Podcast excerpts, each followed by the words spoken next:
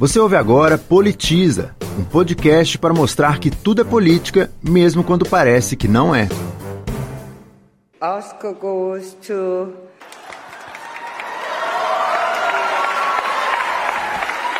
Troy.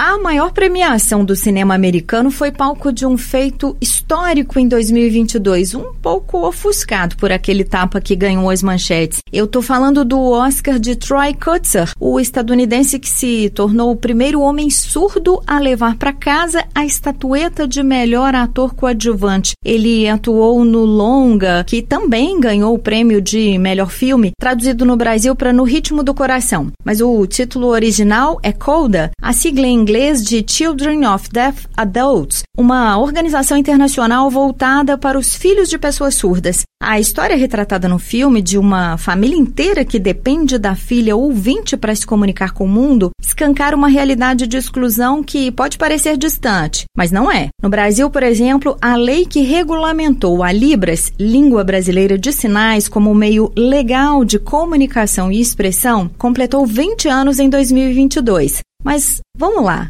Em quantos lugares do nosso cotidiano a gente vê intérpretes para essas pessoas? E nós estamos falando de mais de 10 milhões de brasileiros. 10 milhões de cerca de 50 milhões de pessoas com deficiência no país, se a gente levar em consideração o último e bastante defasado censo de 2010, que apontou um quarto da população com essa realidade.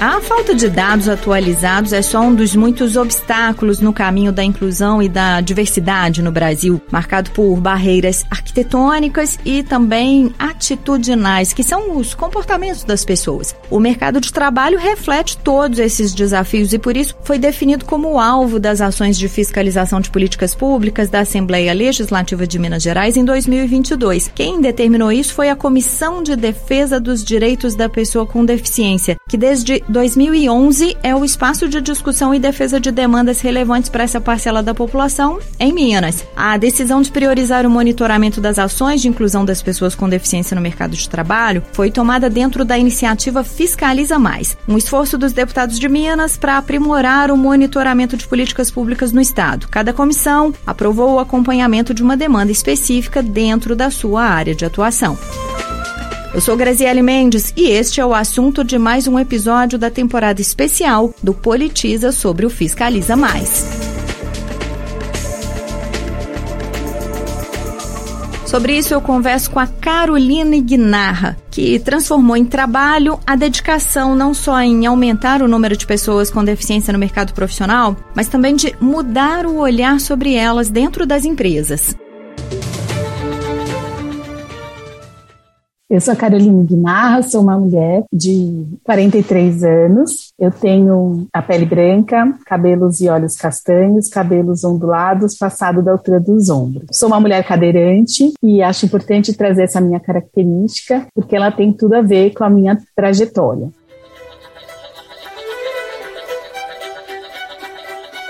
Essa forma autodescritiva de se apresentar antes de uma entrevista é uma preocupação de não deixar ninguém de fora de uma comunicação. No caso, as pessoas com deficiência visual. É uma prática cada vez mais comum por parte de quem lida com esse tema e entende que é preciso incluir sempre, desde o início, em qualquer espaço ou debate, as pessoas com deficiência. No mercado de trabalho, essa inclusão foi impulsionada por uma norma conhecida como Lei de Cotas, que completou 30 anos em 2021. Em 2015, os direitos previstos nessa lei, na lei de cotas, foram confirmados pela LBI, a Lei Brasileira de Inclusão, também chamada de Estatuto da Pessoa com Deficiência.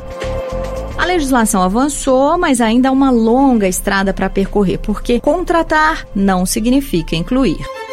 Quem me ensinou isso foi a Caroline Guinarra, fundadora da Talento Incluir, uma consultoria para auxiliar empresas não apenas a contratar, mas a se relacionar de outra forma com esses profissionais e que desde 2008 inseriu 8 mil pessoas com deficiência no mercado de trabalho. Aliás, por essa atuação, a Carolina entrou em 2021 para a lista das 20 mulheres mais poderosas do Brasil, publicada pela revista Forbes. Eu conversei com ela para entender como ela tem conseguido quebrar as barreiras para as pessoas com deficiência no mundo corporativo, também para entender o que é capacitismo e o que as empresas o poder público e todos nós ainda precisamos aprender sobre essa realidade. Ela começou me contando como a própria história foi decisiva para o que ela faz hoje.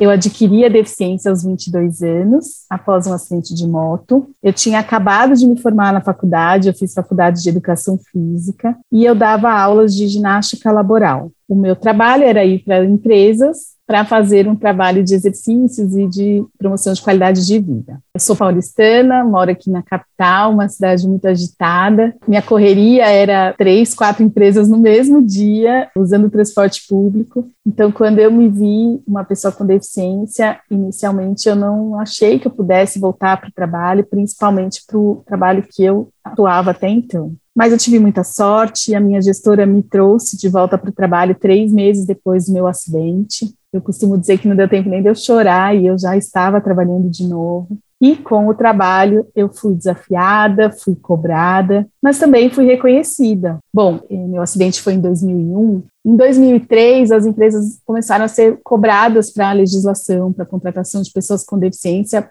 por conta da lei de cotas. E porque eu estava lá, as empresas queriam me contratar e eu recebi oportunidades de trabalho muito desconectadas do meu perfil. Era para ser secretária, recepcionista, telefonista, e aquilo não fazia sentido para mim. Eu queria, de fato, entender por que, que as empresas queriam me contratar. E aí veio a explicação da lei de cotas. Inicialmente eu me senti ofendida, como que precisa de uma lei para as empresas me verem com potencial. Mas rapidinho eu entendi, a partir dos meus privilégios, que a lei de cotas, é, de fato, não é para pessoas como eu, que têm deficiência, mas que têm um monte de oportunidade. Eu tive uma série de privilégios que me trazem em vantagem quando eu me comparo com outras pessoas com deficiência. Eu comecei a entender que a minha história poderia apoiar as empresas para fazerem a inclusão, olhando para o profissional, para o potencial, para a produtividade e acomodando a deficiência e não priorizando a deficiência. Assim, eu comecei a oferecer soluções mesmo. Assim, a consultoria foi sendo construída a partir daí. Demanda do mercado, as empresas me pedindo soluções, me pedindo orientações, e eu fui trazendo aí soluções serviços para a gente conseguir apoiar essa conexão de empresas com pessoas com deficiência do jeito mais produtivo possível. Carolina, eu queria te pedir ajuda para a gente entender o nosso contexto, o contexto brasileiro no que diz respeito às políticas públicas para as pessoas com deficiência. O que, que representa a lei de cotas nessa história? Existia alguma política anterior? Qual foi o impacto que ela teve? E em que cenário nos encontramos hoje na inserção das pessoas com deficiência no mercado de trabalho? Bom, o Brasil é um país que talvez tenha a legislação para a inclusão mais completa. Nós temos um histórico de direitos conquistados que vem de movimentos anteriores, né, década de 60, 70, 80, de pessoas com deficiência saindo às ruas para reivindicar, para lutar pelos nossos direitos. E a gente tem uma lei que estava muito pulverizada, né, cada decreto, cada parágrafo dentro de um outro contexto de lei. E em 2015 a gente unificou todos esses nossos direitos numa lei que chama Lei Brasileira de Inclusão, LBI, e e aí eu digo que a gente tenha um sistema de lei para inclusão mais completo, que talvez seja referência para o mundo todo, porque ele fala da pessoa com deficiência, os direitos em toda a nossa existência. Então, traz na educação, traz nos direitos à saúde, traz nos direitos ao lazer, à cultura e ao trabalho. E aí a lei de cotas, ela, na verdade, é um, um parágrafo da lei da Previdência que de, determinava ali que empresas precisavam contratar pessoas com deficiência. E ela ficou famosa, apelidada de lei de cotas, porque de tudo que a lei estava sendo cobrada, é, esse talvez tenha sido o parágrafo mais cobrado e talvez mais percebido como necessário. É uma lei que funciona muito no nosso país, que hoje está embaixo do guarda-chuva da LBI. A LBI apenas ratifica tudo que a lei de cotas tem é, de exigência e, e, ela é muito simples o funcionamento dela. É assim, a empresa precisa contratar. Se a empresa não contratar, ela é multada. E é isso. Precisa contratar para uma transformação de realidade, de tirar da segregação um quarto da população brasileira, que é a população com deficiência. E ela é cumprida, Carolina? Ela é parcialmente cumprida, porque assim, a lei ela funciona obedecendo um percentual que varia de acordo com o número de colaboradores. Então, se a empresa tem de 100 a 200 colaboradores, ela precisa contratar 2%. De 200 a 500, 3%. 500 a 1.000, 4%. E a partir de 1.000, 5%, dentro do quadro de colaboradores, 5% de pessoas com deficiência. Quando a gente aplica esse percentual em todas as empresas que têm mais de 100 colaboradores, a gente tem em torno de 800 e tantas mil vagas de trabalho. E até a última declaração da RAIS, que foi em 2019, a gente tinha 530 mil pessoas com deficiência trabalhando. Então, é parcialmente. A gente ainda tem muitas posições abertas, né? Mais de 300 mil posições abertas para a inclusão da pessoa com deficiência, por conta da lei de cotas. A gente não esperava mesmo que, do, no estalar de dedos, o Brasil teria suas cotas cumpridas. A gente tem tido evolução, a cada ano. Pós-pandemia, a gente não tem ainda os dados, mas até 2019 a gente teve evolução nas contratações. E o que a gente precisa evoluir agora é na qualidade das contratações, né? Porque contratar pessoas com deficiência não significa incluir. Contratar é trazer a diversidade para dentro. E a inclusão precisa de atitudes para que o estar dentro seja com senso de pertencimento.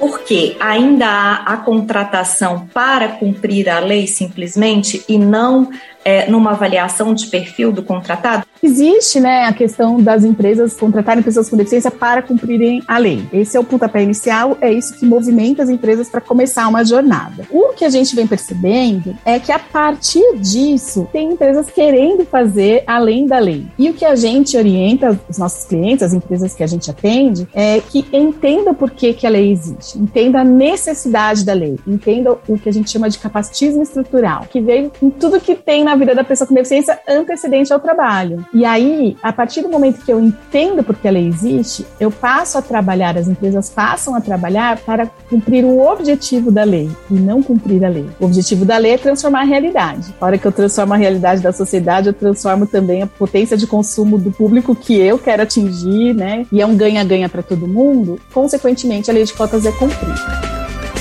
Você já citou aí um conceito muito importante, Carolina, que é o capacitismo, e eu quero voltar nele lá na frente para a gente explicar isso melhor. Mas antes eu queria continuar esse raciocínio, porque é, recentemente a Comissão de Defesa dos Direitos da Pessoa com Deficiência da Assembleia Legislativa de Minas discutiu a capacitação das pessoas com deficiência e o aumento de vagas para cursos profissionalizantes dessas pessoas. E algumas entidades chegaram a dizer que essa alegação de falta de qualificação qualificação, ela não procede, que ela é usada muitas vezes como justificativa, mas ela não é uma realidade. Eu queria te ouvir sobre isso. É bem desafiador esse questionamento, porque eu entendo que é uma realidade e que também não é uma unanimidade. Então, quando a gente fala não é verdade que as pessoas com deficiência não são capacitadas, a gente está falando pela exceção. A exceção teve oportunidade, conseguiu chegar numa capacitação necessária para cumprir as exigências do mercado corporativo, que de fato é muito exigente. Então, eu defendo que a gente não tenha capacitação quando a gente olha para a massa. E isso é estatisticamente mostrado, assim, 38% da população brasileira não chegou no ensino médio. A população com deficiência é 61%.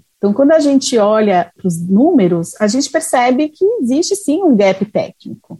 Isso não quer dizer que as exceções não mereçam cargos de, de acordo com os seus potenciais e, e, os seus momentos de desenvolvimento. Quando a gente fala a maior parte das pessoas com deficiência não estão capacitadas, a gente acaba rotulando como se todas não estivessem. Precisa sim desenvolver pessoas com deficiência, E mais do que na parte técnica, é no comportamento. Nossa defesa aqui é que a gente comece a mostrar para a sociedade e para as pessoas com deficiência os seus potenciais, representatividade para saber onde elas podem chegar, onde a gente pode chegar. E aí eu preciso dos privilegiados. Eu, como uma mulher privilegiada, passo a ser representatividade para pessoas que vivem a mesma condição que eu e que nunca se viram nunca viram ninguém parecida com ela numa posição de crescimento, de ascensão profissional. Carolina, você citou algumas vezes aí alguns dados é, sobre a população com deficiência no Brasil, e eu vi aqui que o, o censo que nós temos disso é de 2010, é isso mesmo? De 24% da população? Faltam também é, levantamentos e pesquisas mais recentes sobre isso?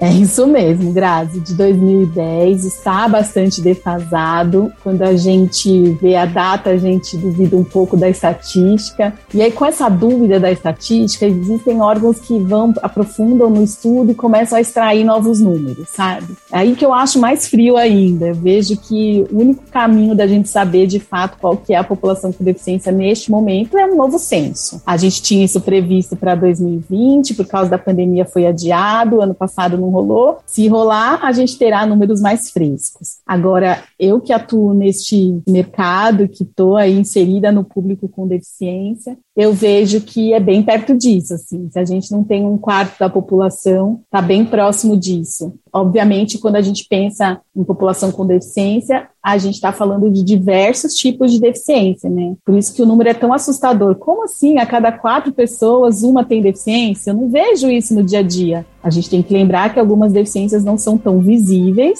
algumas são invisíveis e muitos estão segregados.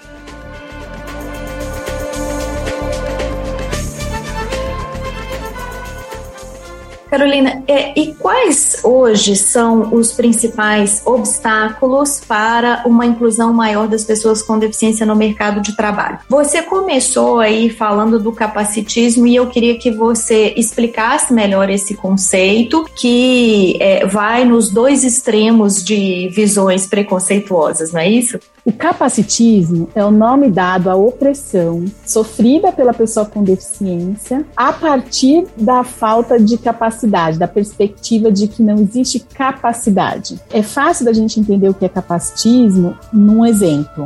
Imagine você que está me escutando aqui cozinhar de olhos fechados, trocar a fralda de um bebê com os pés você se imagina fazendo essas duas situações? Provavelmente, se você não, não vive uma realidade de ser uma pessoa cega ou de ser uma pessoa que não tem braços, você não se vê fazendo isso. E porque eu não vejo essa capacidade em mim, eu também não consigo enxergar essa capacidade no outro. É daí que surge o capacitismo. O capacitismo está para a pessoa com deficiência, assim como o racismo está para a pessoa preta no Brasil, assim como o machismo está para as mulheres. O capacitismo talvez seja o mais sutil dos comportamentos opressores, porque ele vem banhado de um paternalismo a gente tem uma, um sentimento de proteção para as pessoas com deficiência que são vistas muitas vezes como mais fragilizadas. E aí, sem intenção nenhuma de ser capacitista, o nosso comportamento é exemplificando o capacitismo.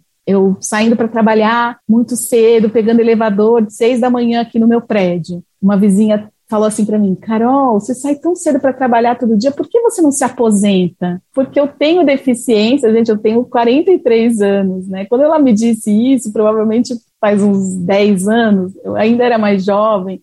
Por que ela estava pensando que eu podia me aposentar? Pela deficiência. E deixa então de enxergar que eu tenho potencial, que eu tenho energia, que eu tenho condição de trabalho, e mais do que isso, que eu quero trabalhar pelo reconhecimento, pela ascensão, pelas conquistas financeiras, enfim. Então, o capacitismo ele acontece sutil. Quando a minha, a minha vizinha diz que eu podia me aposentar, é na tentativa de me proteger mas ela está me oprimindo, ela está, entre aspas, dizendo que eu não tinha que fazer tudo isso, não precisava, ou talvez não tivesse energia para fazer tudo que eu faço. É, o capacitismo acontece quando eu estou correndo na avenida aqui em casa, que eu uso minha cadeira para dar um piquezinho na avenida para fazer exercício, e eu recebo aplausos, assim, as pessoas que estão correndo na mesma pista que eu, elas me aplaudem, como se fosse o máximo uma pessoa cadeirante ir para a rua fazer exercício. Então, o capacitismo ele aparece invisível, assim, sabe? Sabe, sutil. E isso oprime a gente, faz a gente não se sentir pertencente.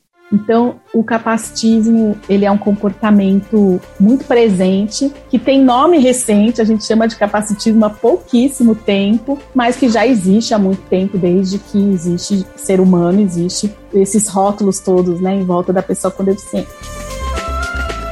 Que você está dizendo que incomoda tanto quanto a visão de incapaz, a de herói, né? Essa coisa de estar tá sempre é, sendo olhado como alguém que está superando, é isso?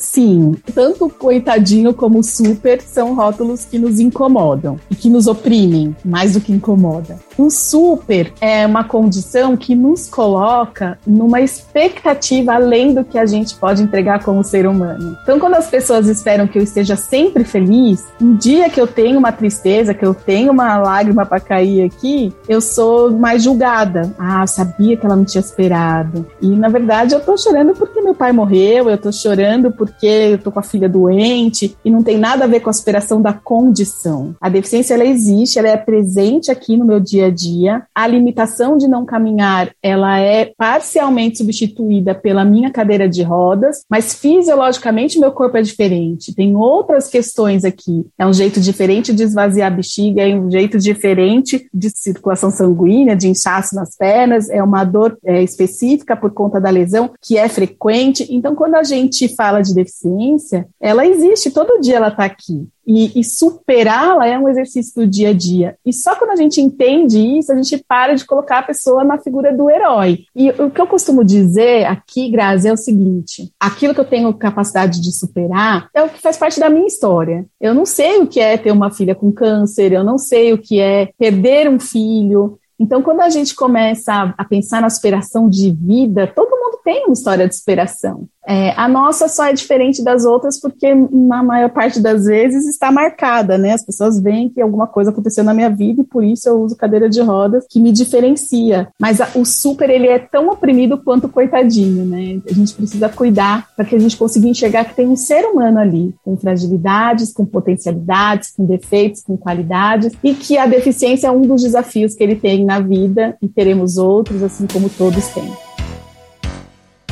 E como é que essa visão capacitista reverbera no mercado de trabalho e pode se tornar um obstáculo para a contratação? Vou aproveitar a sua pergunta para explicar rapidamente o capacitismo estrutural. Capacitismo estrutural é o que está na nossa base. Até a gente chegar em idade economicamente ativa, até a gente chegar na idade de trabalho, existe uma vida percorrida pelo capacitismo. Então, quando uma pessoa nasce no Brasil, já é desafiador, porque a nossa saúde é bastante precária, e imagine nascer com deficiência. Pessoas surdas descobrem a surdez com 3, 4, 5 anos, porque não teve um bom pré-natal, porque não teve um bom pós-parto, porque não fez os exames adequados, porque não teve orientação correta. E quando descobre que tem a deficiência auditiva, a família não sabe para onde levar. É, faz fono, não faz fono, faz psicóloga, não faz psicóloga, não tem uma estrutura de reabilitação. Então, a exemplo exemplo da deficiência auditiva, todas as outras deficiências percorrem os mesmos desafios, a gente percebe que a saúde, capacitismo na saúde, faz com que pessoas com deficiência fiquem para trás. Porque se não tem saúde, não tem educação, né? Como é que vai para a escola? E aí vem o outro pilar do capacitismo estrutural, que é a educação. A gente tem escolas despreparadas arquitetonicamente, metodologicamente, né? Métodos pedagógicos que servem para ensinar um tipo de aluno. Se esse aluno é mais sinestésico, se ele é mais visual, se ele é mais auditivo, já fica desafiador. Imagine quando ele tem síndrome de Down, quando tem sequela de paralisia cerebral ou deficiências mais desconhecidas ainda. Então a gente percebe que a educação segrega na base, segrega quando a criança vai para a adolescência, para o ensino médio, porque aí vem junto o capacitismo, a barreira de acessibilidade atitudinal, do não saber lidar, do não saber tratar e de excluir o diferente, que é bem a fase da adolescência. E depois a gente tem a questão da, da educação educação superior, que também é muito desafiadora no Brasil de forma geral. E se a pessoa com deficiência, como eu disse, 61% não chegou no ensino médio, chegar no ensino superior é para os poucos, né, para privilegiados. Aí a gente chega no terceiro pilar do capacitismo estrutural, então eu falei da saúde, falei da educação e agora eu vou falar do trabalho. Mas lembrando que um pilar que é transversal a esses três é o pilar da família. E famílias desestruturadas acabam excluindo pessoas com deficiência. Muitas famílias se desestruturam por receber filhos com deficiência, ou porque os pais passam a se culpar, ou porque eles se separam, ou porque a mãe precisa parar de trabalhar para poder cuidar de um filho que tem necessidades específicas. Então a gente começa a ver uma desestruturação familiar e isso é, percorre toda, né, esses outros pilares que eu expliquei aqui, que são é, a saúde e a educação. E quando a gente chega no trabalho, Grazi, o trabalho recebe tudo isso, né? Quando a pessoa com deficiência chega em idade economicamente ativa, chega na idade de trabalhar, ela chega com o rótulo do coitadinho, do incapaz, do protegido, do que precisa de ajuda ou do super-herói que a gente falou há pouco. E com a lei de cotas, ela ainda chega com o rótulo de cotista. Então, para a gente desmistificar esses rótulos que existem, a gente precisa entrar nesse assunto. A gente precisa começar a dar visibilidade, começar a dar escuta, os gestores, os RHs, os executivos, as pessoas com deficiência ingressando no trabalho, precisam trazer naturalidade para esse tema. A inclusão, ela deve acontecer com a nossa diferença, no caso, com a nossa deficiência. Se uma empresa me contrata e fala, nossa, eu não percebo que você tem deficiência, eu falo, então você não está me percebendo. A deficiência faz parte de mim, não é o meu valor, não é por isso que eu quero ser contratada, mas ela existe e não deve ser ignorada. Então, esse é o caminho para a gente desconstruindo aí é, esse modelo de capacitismo no trabalho. Carolina, além de falar sobre, pautar o debate público sobre esse assunto, que outras ações, que outros passos é, a gente precisa dar? E aí, pensando em Estado, sociedade, empresariado, e faço essa pergunta para alguém que está numa empresa que, segundo eu li, contribuiu para a inserção de 8 mil pessoas com deficiência no mercado de trabalho, né? É isso mesmo. Aqui na nossa trajetória como Talento Incluir, já contribuímos diretamente para a contratação de mais de 8 mil pessoas com deficiência no mercado de trabalho. Quando a gente pensa no que mais fazer, né, a gente precisa fazer ações de contratação, lembrando que contratar pessoa com deficiência é trazer para dentro. Eu só consigo fazer a inclusão quando essa pessoa dentro da minha empresa entrega, cresce, interage, tem grupo, faz parte. E para isso eu preciso fortalecer a cultura. E não tem outro caminho senão acompanhar os contratados. E o que a gente percebe é que a equidade, que é um comportamento essencial para a inclusão acontecer, a gente fala aqui diversidade, mas equidade é igual a inclusão, né? Diversos com um tratamento diferenciado por questão diferentes vão ser trazidos para a organização. A lei de cotas, ela é uma medida de equidade. A lei de cotas, ela é um caixote que a pessoa com deficiência precisa para chegar na oportunidade de trabalho, sem ela não chegávamos. A partir disso, quando eu olho para a equidade, eu preciso lembrar da equidade dentro da jornada. Lembrando que os gestores não estão prontos, eles não tiveram colaboradores com deficiência até então. Se tiveram, precisamos entender qual foi a jornada deles, quais experiências eles tiveram, se foram positivas, se conseguiram fazer essas pessoas com deficiência crescerem. Então, a gente precisa acompanhar a contratação é, entendendo que esse acompanhamento ele precisa mergulhar e ouvir a pessoa com deficiência e o gestor direto. Não dá para a gente entender uma história ouvindo um lado só. E para a pessoa com deficiência não tem outro jeito, não dá para incluir sem acessibilidade, não existe inclusão sem acessibilidade. Algumas pessoas com determinados tipos de deficiência não precisam de recursos de acessibilidade, seja digital, seja arquitetônica, e aí que a gente fala da gravidade de não pensar em acessibilidade, porque porque algumas não precisam, as empresas fazem um movimento de contratar aquelas que não precisam. E as pessoas com deficiência que são mais segregadas no processo de saúde e educação, né, acabam ficando de fora. Sempre foi muito claro isso, mas talvez nunca foi tão valorizado. O programa tem que ser top-down, tem que ser um programa que é da estratégia da empresa. Isso significa que os executivos, que o CEO, que o presidente, que os diretores e as CEOs e as diretoras, deixa eu falar no feminino também, para a gente valorizar a mulherada que está lá. É, a gente precisa deles engajados de fato, assim, é, tem que estar parte da estratégia, não é assim, ah, é uma coisa que acontece aqui na minha empresa que eu sei que acontece que eu apoio. Não é isso. Parte da estratégia. Parte da estratégia significa é, que faz parte da pauta deles, das discussões semanais deles, da orientação deles. Uma diretora de empresa, ela não consegue ser inclusiva se ela não aprofundar em tudo isso que a gente conversou aqui se ela não desmistificar todos os rótulos. Então não adianta ela querer fazer se ela ainda não aprendeu a fazer. E ela não vai passar mensagem nenhuma a não ser estamos cumprindo tabela, se ela não se envolver. Então, esse é o primeiro passo, sempre foi o primeiro passo, mas talvez nunca tenha sido tão valorizado como é hoje. E aí eu preciso dar ênfase a outras pautas, outros, outros marcadores sociais da diversidade que estão nos abrindo é, oportunidades de, de engajamento de quem comanda aí as empresas e também da dar ênfase aos movimentos como a ODS da ONU e também o, a ESG, né, que é um movimento muito presente e que está mostrando para a liderança das organizações que a gente precisa olhar para o social, olhar para a governança, olhar para tudo isso junto. Vou abrir parênteses aqui só para explicar rapidamente esses dois movimentos importantes que a Carolina citou. Primeiro, ODS são os Objetivos do Milênio, propostos pela Organização das Nações Unidas, para superar desafios de desenvolvimento em todos os países, entre eles a redução das desigualdades. O segundo é o ESG, uma sigla em inglês que traduzida significa ambiental, social e governança, ou seja, princípios defendidos como norteador das gestões empresariais modernas. A Carolina citou esses dois movimentos porque ela estava falando da importância de uma diretriz clara de inclusão nas organizações.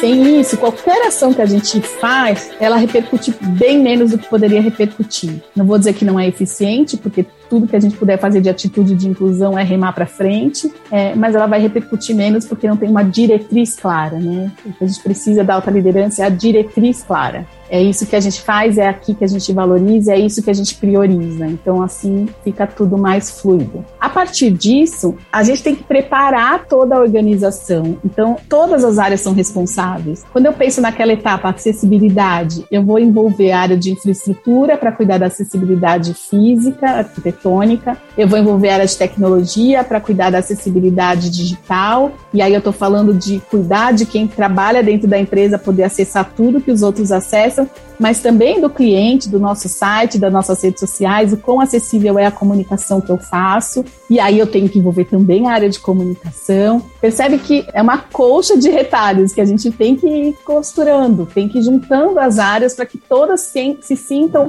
responsáveis e presentes nesse movimento de incluir pessoas com deficiência. Em todas as áreas da organização tem responsabilidade. No jurídico tem, na área médica tem. É, as responsabilidades precisam estar sempre bem direcionadas. Sem essa integração, o que, que se percebe dentro das empresas, Carolina? Quando não são todas as áreas juntas, é assim, a maior parte é o RH fazendo. Assim, até uma, uns anos atrás a gente tinha feito um estudo e a gente percebeu que dos nossos clientes, que só o RH tocava, eles tinham 30% da cota cumprida cumprida. Então, sempre contratava gente, sempre contratava muita gente, mas também perdia-se muita gente. Porque o próprio contratado não fica, não quer ficar, não se sente inserido naquele contexto, é isso? Vamos pensar no senso de pertencimento, né? Que é o que de fato o movimento de diversidade, equidade e inclusão querem gerar. A gente tem um, um senso de pertencimento que é: estou aqui, porque o meu propósito de vida está alinhado com o propósito dessa organização para a qual eu dedico, entrego meu talento, minha energia, e aqui eu me sinto valorizada e me sinto parte. Agora, como que eu me sinto parte se no discurso a minha empresa fala que é inclusiva, mas na prática, quando ela coloca um comercial na TV, ela não põe uma pessoa com deficiência fazendo parte daquele comercial? Ou quando ela pensa numa solução que seja, sei lá, uma empresa que está oferecendo um aplicativo de tecnologia, ela não pensou na pessoa cega na hora de desenhar aquele aplicativo para o mercado. Então, assim, não é coerente. A pessoa não se sente pertencente, não tem como me sentir pertencente num universo que não pensa em mim. Então, é consequência, a pessoa não fica. E quando fica, não fica de um jeito produtivo.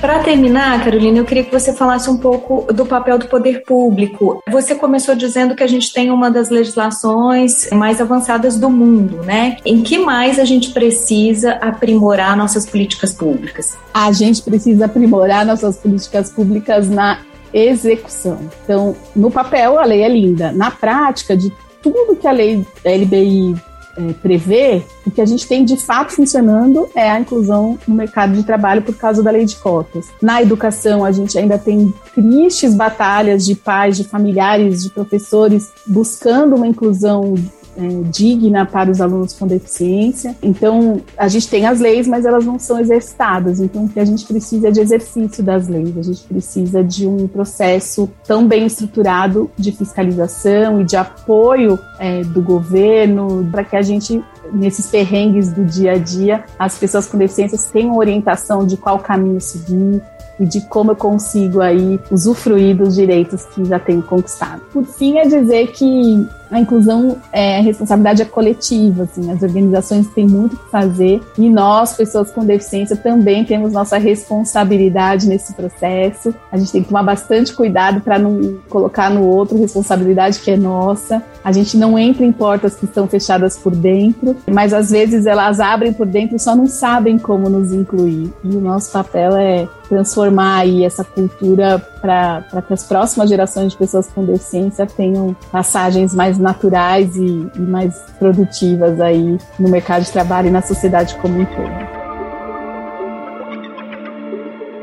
Entre as ações oferecidas pela Talento Incluir está um manual para imprensa muito interessante que me ajudou não só a não falar bobagem nessa entrevista, mas também a entender como nós jornalistas podemos contribuir com uma comunicação inclusiva, fundamental para essa mudança no olhar sobre as pessoas com deficiência. Para os colegas e qualquer interessado, o guia do jornalismo inclusivo também está no site talentoincluir tudo junto.com.br. É só procurar na aba conteúdo. oldu.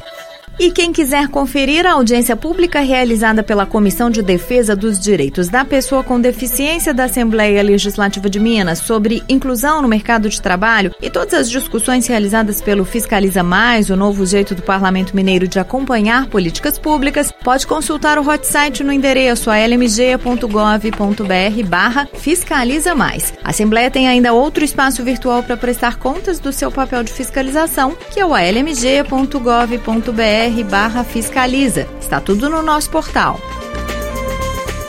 Eu sou Graziele Mendes, responsável pela produção, roteiro, entrevistas, edição e apresentação deste episódio. A sonorização é de Felipe Gravino, revisão geral de Rosângela Rabelo, identidade visual de Clarice Maia. Todos os episódios do Politiz estão na página da Rádio Assembleia, lmg.gov.br barra rádio e em plataformas digitais.